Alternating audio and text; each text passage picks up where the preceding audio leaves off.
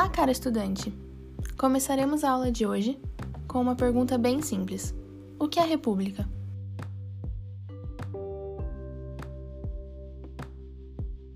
República é uma forma de governo nascida na antiga Roma. O termo tem origem do latim res publica e significa coisa pública. Em suma, é um modelo de país onde o chefe de Estado, o presidente da República, é eleito pelo povo para um determinado período.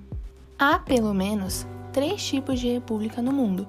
Temos o presidencialismo, onde o presidente é chefe de Estado e chefe de governo. O poder executivo é exercido exclusivamente por ele, podendo ser auxiliado por ministros. Ainda, no sistema presidencialista, os três poderes trabalham separados. Tanto o legislativo como o executivo e judiciário apresentam suas atribuições e competências. No entanto, mesmo que independentes, eles deverão trabalhar em conjunto, mantendo um relacionamento harmônico, pois sem harmonia pode haver uma grande confusão, por não trabalharem em comum os acordos, projetos e sanções. Assim, causar a chamada crise política, que é quando esses três poderes estão distantes.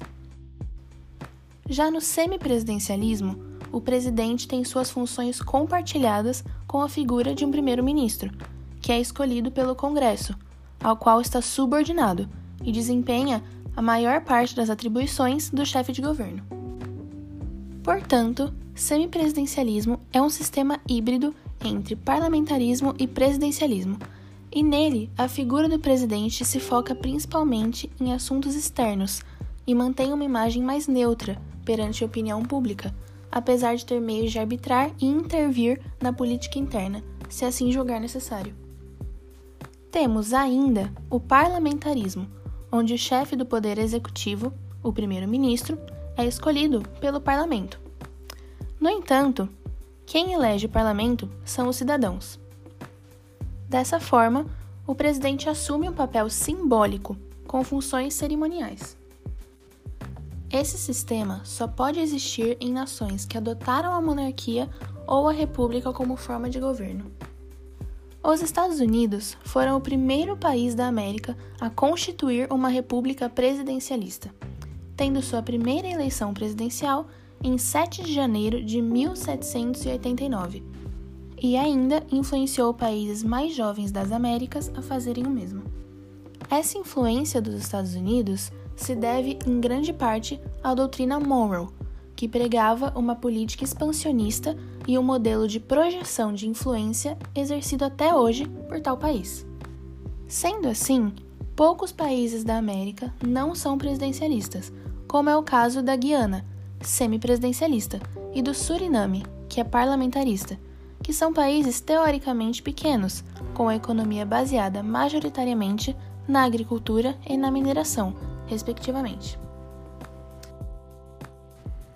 Agora, se formos diretamente para a Europa, o cenário é bem diferente.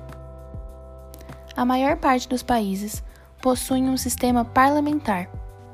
Para se ter uma ideia, dos 21 Estados-membros da União Europeia, apenas um é uma república presidencialista, Chipre, e três são repúblicas semipresidencialistas, França, Portugal e Romênia. O berço parlamentarista é o Reino Unido, ainda que monárquico. Vê-se uma tal evolução de tal sistema que se adaptou às situações e interesses que resultaram no parlamentarismo republicano, conhecido hoje por nós. Agora, que tal voltarmos para a nossa pátria?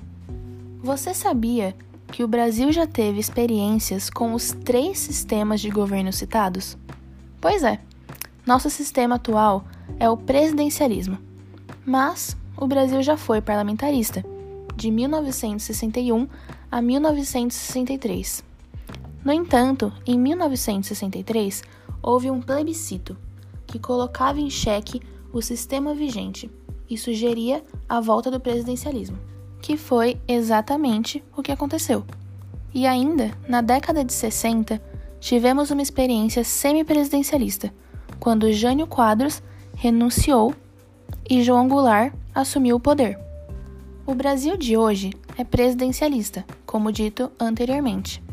No entanto, o Brasil vive hoje uma grave crise política, o que faz com que o Senado estude uma substituição do sistema político presidencialista para o semipresidencialista, podendo se dar de duas formas: por uma emenda constitucional legitimada pela consulta popular ou pela construção de uma nova Constituição.